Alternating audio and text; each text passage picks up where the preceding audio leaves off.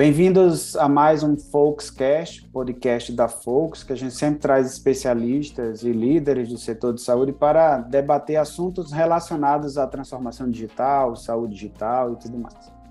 Bom, eu sou Claudio Juliano, sou CEO da Folks, e no episódio de hoje, que a gente vai ter aqui um tema para debater sobre tecnologias em hospitais de excelência, né, tecnologias digitais, nós vamos ter o Ailton Brandão, que é diretor de TI do Hospital Sírio-Libanês. Não só diretor de TI, tem mais responsabilidades, eu sei.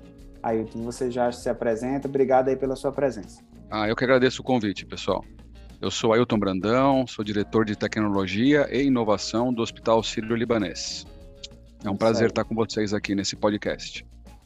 Muito bom. Aí, você já falou, diretor de TI e inovação, né? Que juntou aí as duas áreas, faz todo sentido como CIO de um hospital importante como o Sírio Libanês. Nessa nossa conversa aqui, é, a gente sempre começa falando um pouquinho do nosso convidado, falar um pouquinho de você. Eu queria que você contasse para a gente um pouco da sua trajetória profissional, a sua formação, né, como é que você foi uh, uh, se desafiando ao longo da trajetória profissional e hoje assumir um cargo tão importante dentro de um hospital de referência de referência internacional, né, que é o Sírio Libanês, e compartilha com a gente aqui alguns dos seus aprendizados, algum fato curioso aí da sua jornada até o momento. É, tá ok. É, eu, a minha carreira toda foi na área de tecnologia da informação.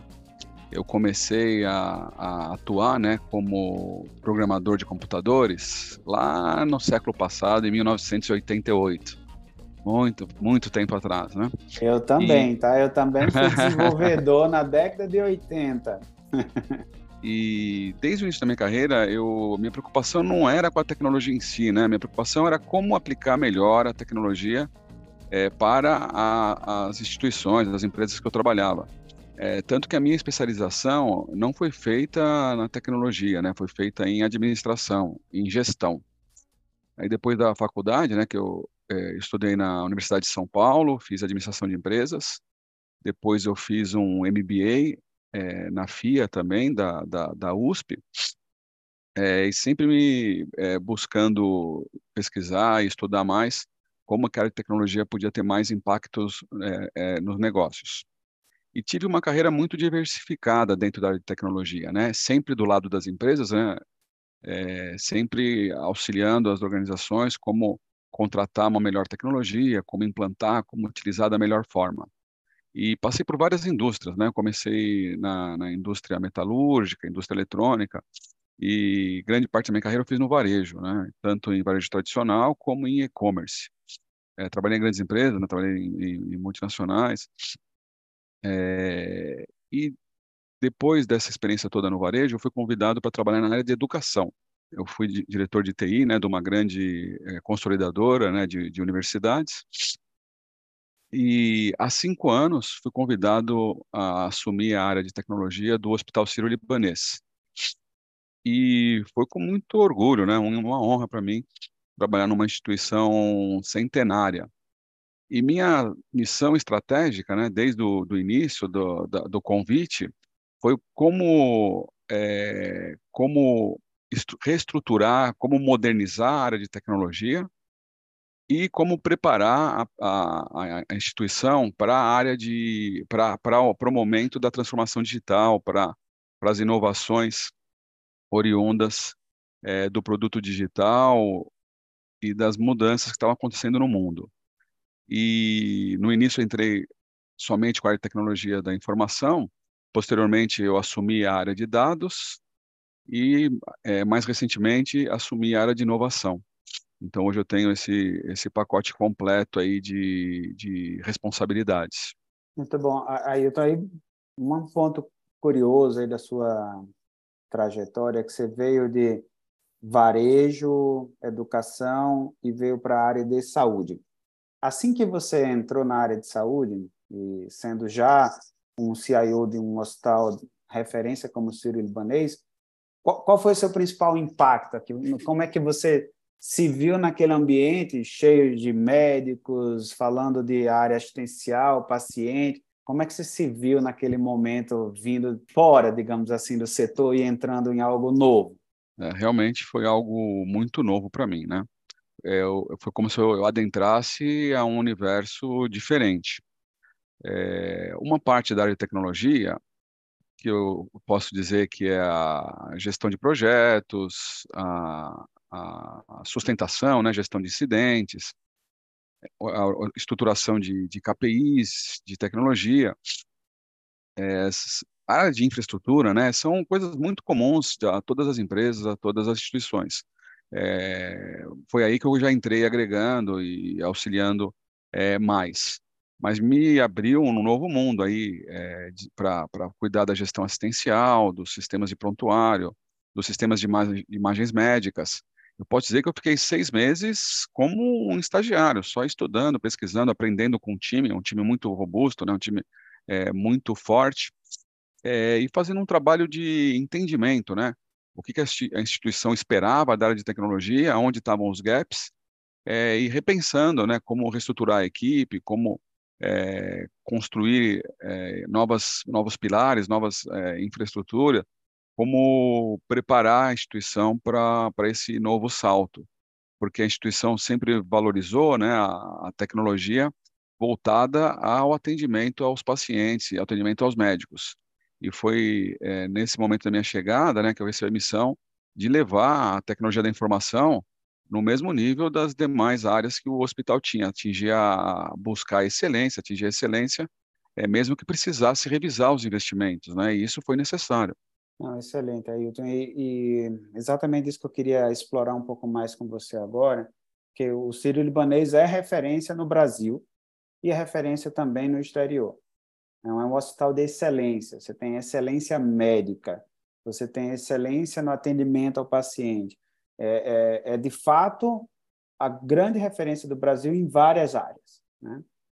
E como é que você conseguiu equilibrar é, esta também excelência das tecnologias digitais?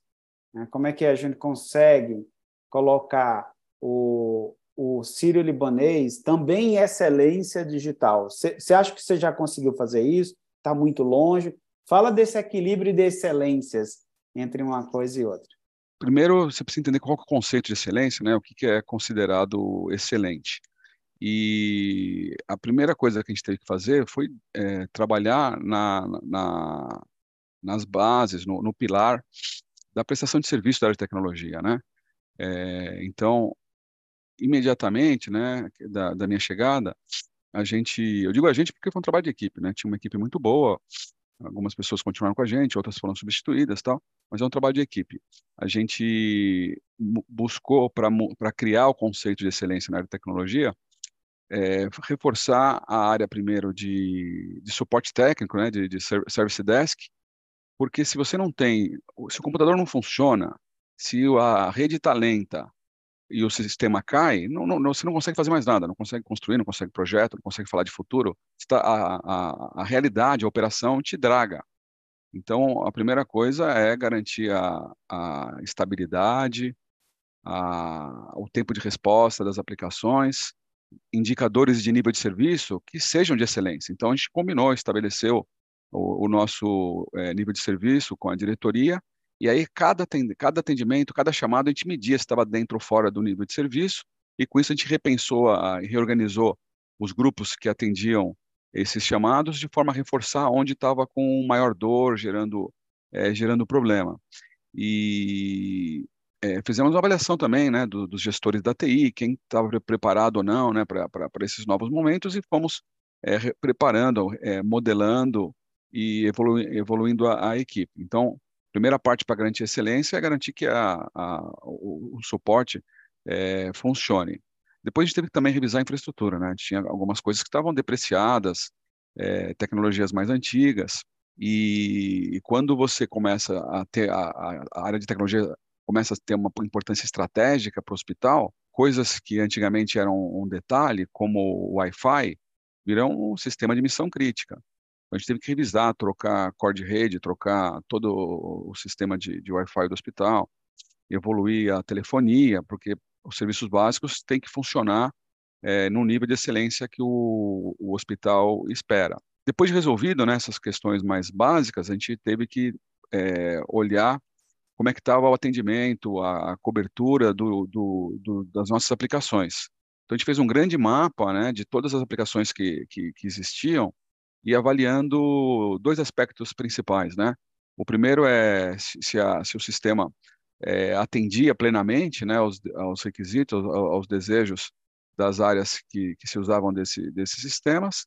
E o segundo, se a infraestrutura era adequada, se o sistema era, era estável, né, era robusto, tinha um TCO adequado, e fizemos um mapeamento de sistema por sistema para descobrir o que, que deveria ser a nossa prioridade, o que, que a gente deveria é, pensar numa substituição. E fizemos um, road, um roadmap de três anos aí para fazer a substituição e troca de sistemas. E isso foi muito relevante lá. A gente trocou mais de 50% de todos os sistemas do hospital, foram trocados, substituídos ou atualizados.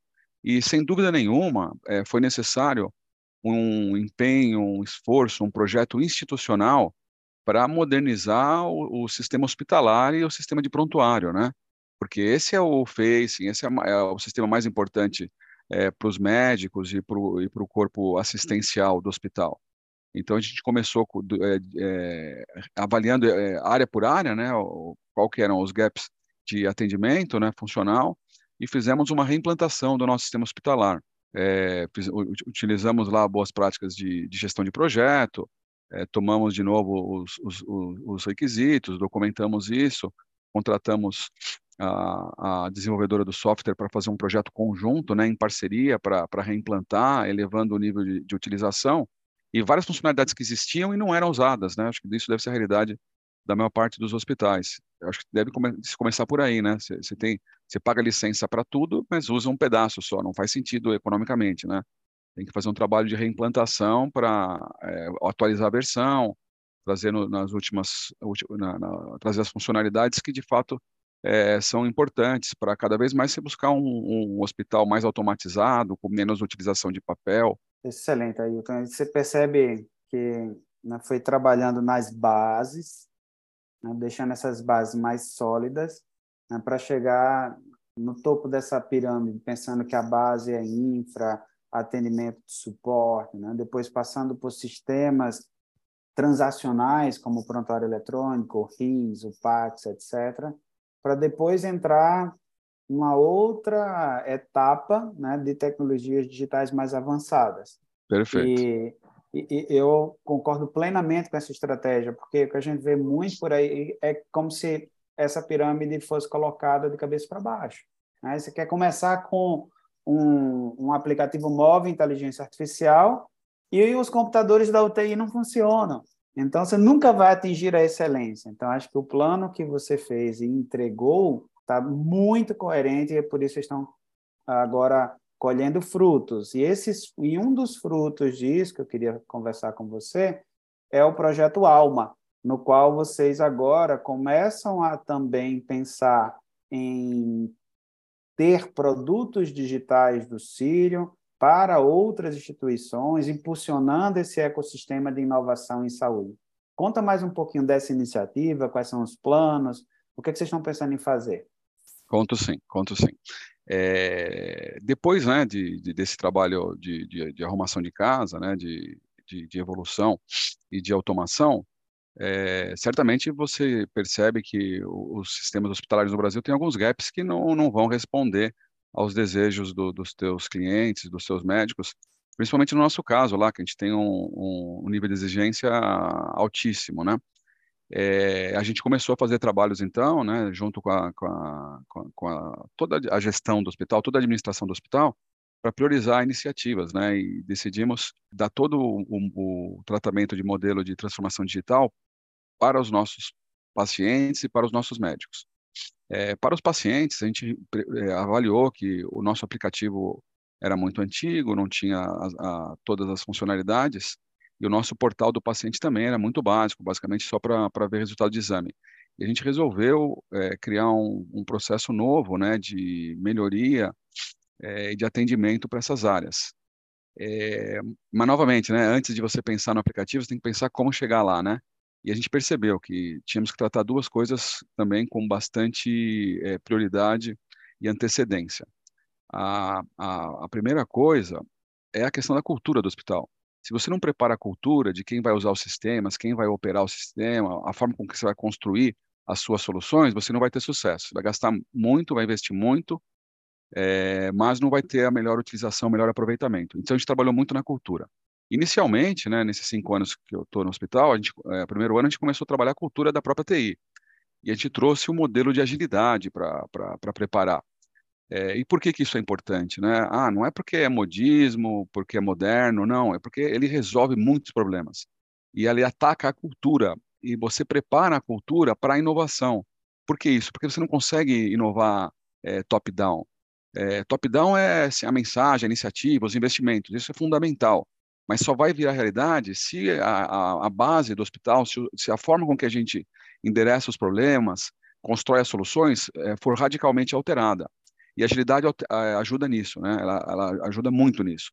Então você precisa, né, ter os seus agilistas, né, ter os teus mentores para cada projeto desse de transformação digital que você vai começar. Você começa com o, o, o reorganizando o time é, com a participação do, dos agilistas, né? E por que, que isso é importante? Porque o agilista ele traz toda uma forma de trabalho que dá voz às pessoas que estão na operação, dá voz para quem usa aquela aquela solução. Ela sabe os problemas do dia a dia, ela sabe onde estão os principais desafios. E ela cria um espírito de equipe entre a área cliente e a área de tecnologia. Então, todo mundo é parte da mesma equipe. Então, eles se falam diariamente, né? Tem as deles lá, do, qual o desafio do dia, o que, que vai ser feito, como vai resolver os problemas. Tem os planejamentos, né? A, cada, a cada sprint, que você discute, né? Essa funcionalidade vai entrar primeiro, aquela, você entende por quê. À medida que você já, que a área cliente já vai descrevendo a necessidade, detalhando, você já vai construindo, o cara que vai desenvolver já está participando dessas reuniões, já entende para que, que vai funcionar o sistema, qual que é o objetivo final, qual que é a geração de valor, né? O PO tem, tem muita preocupação com isso, né? Como que vai gerar valor é, para o cliente essa, esse novo sistema? E essa forma de trabalho cria uma equipe motivada e autônoma. Você não precisa fazer uma gestão do dia a dia. A própria equipe ela é, entende os desafios macro e, e vai tocar o seu dia a dia.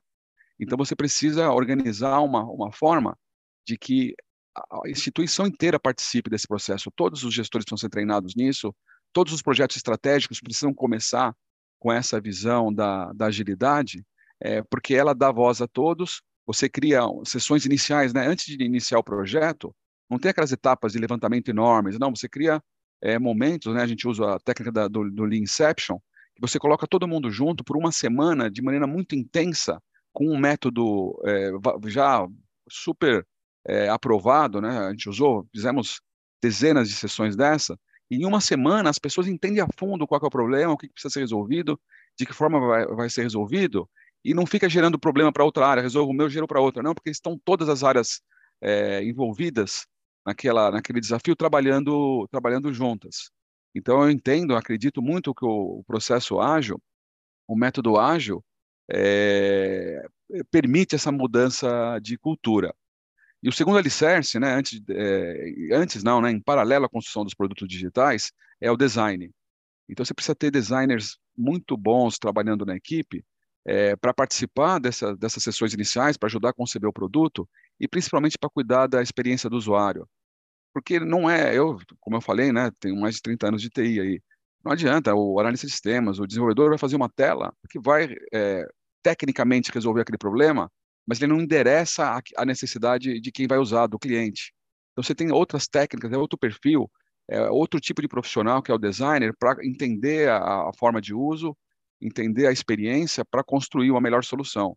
Então, se você não cuida da cultura e não cuida dessa, desse design, os produtos que vêm em sequência não vão endereçar, não vão atacar o seu, o seu problema principal. Muito e dentro, bom, da, dentro da, da nossa jornada, a gente trabalhou isso com a, a, as a jornada do paciente, a jornada do médico, para deixar isso mais robusto e cada vez construir mais soluções é, evolutivas. Né? Então, são componentes que você cria e pode recombinar.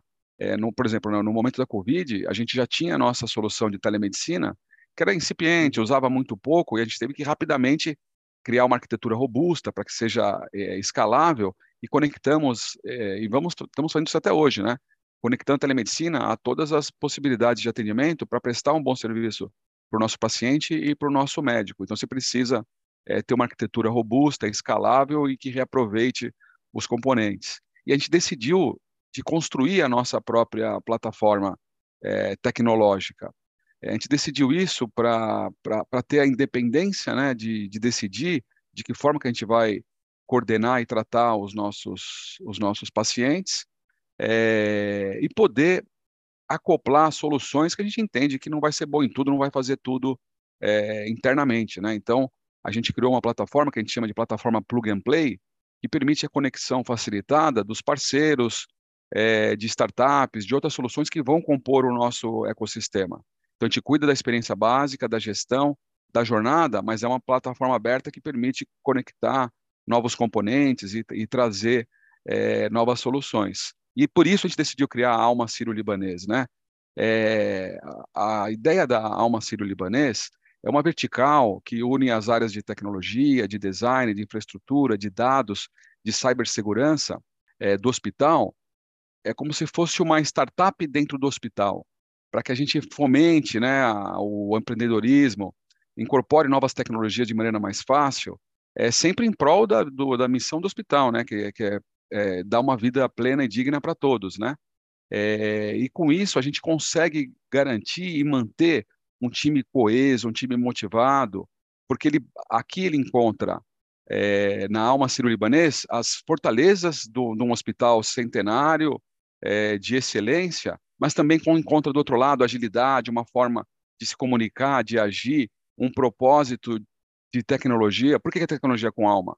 Porque a gente acredita e, e, e faz é, soluções de tecnologia para salvar a vida, para cuidar das pessoas, para dar uma, uma, melhor forma de trabalho para nosso, os nossos médicos, para o nosso time é, assistencial, porque é, é disso que o, que o hospital precisa, é, é disso que, é isso que o hospital acredita. E para isso que o hospital vem é, destinando cada vez mais investimentos para a área de tecnologia, dados e inovação. Ótimo. E, e, aliás, eu acho que o Alma vai ser um grande sucesso. Eu acho ainda ah. que vocês vão conseguir, com isso, ter a mesma excelência médica né, que o hospital já possui, também ter essa excelência através uh, das tecnologias digitais dentro desse projeto Alma e vai poder estender né, essa atuação do Sírio Libanês né, através das tecnologias digitais sendo ofertadas a outros hospitais. Né? Então, é isso mesmo, isso, Claudio. Isso que vai acontecer. É. Eu acho que às vezes até aí, mas o alma é para o Sírio? Não. Não, Aqui me atrevendo a dizer, é o alma aí. é para o, para o Brasil. O alma, é, o alma é para o Brasil. A gente é, criou realmente essa vertical de saúde de, de tecnologia, saúde digital, é, porque a gente acredita que muitos produtos que a gente tem hoje são muito fortes, muito sólidos, e a gente gostaria e está fazendo esse trabalho de levar ele para outras instituições. É, por que não, né, um produto robusto, é, escalável, que tenha essa excelência, por que não atender outros hospitais e gerar recursos para cada vez inovar mais, né? Esse é nosso nosso objetivo. E dentro da, do processo, né, dentro da criação da Alma, a gente criou uma área interna de, de é, Open Innovation. É, por que isso? Porque a gente é, acredita que o trabalho não vai ser feito só por nós, a gente precisa é, de parceiros nisso. Então, dentro do processo do nosso Open Innovation, a gente trabalha com startups em, está, em estágios bem iniciais dessas startups. A gente ajuda a adaptar um produto é, que já existe, mas é, ainda não é robusto, ainda não atende é, grandes hospitais, não está disseminado massivamente. Então, a gente recebe essa startup, ajuda ela a adaptar seu produto para uma realidade hospitalar, que a gente sabe que é um desafio isso, né?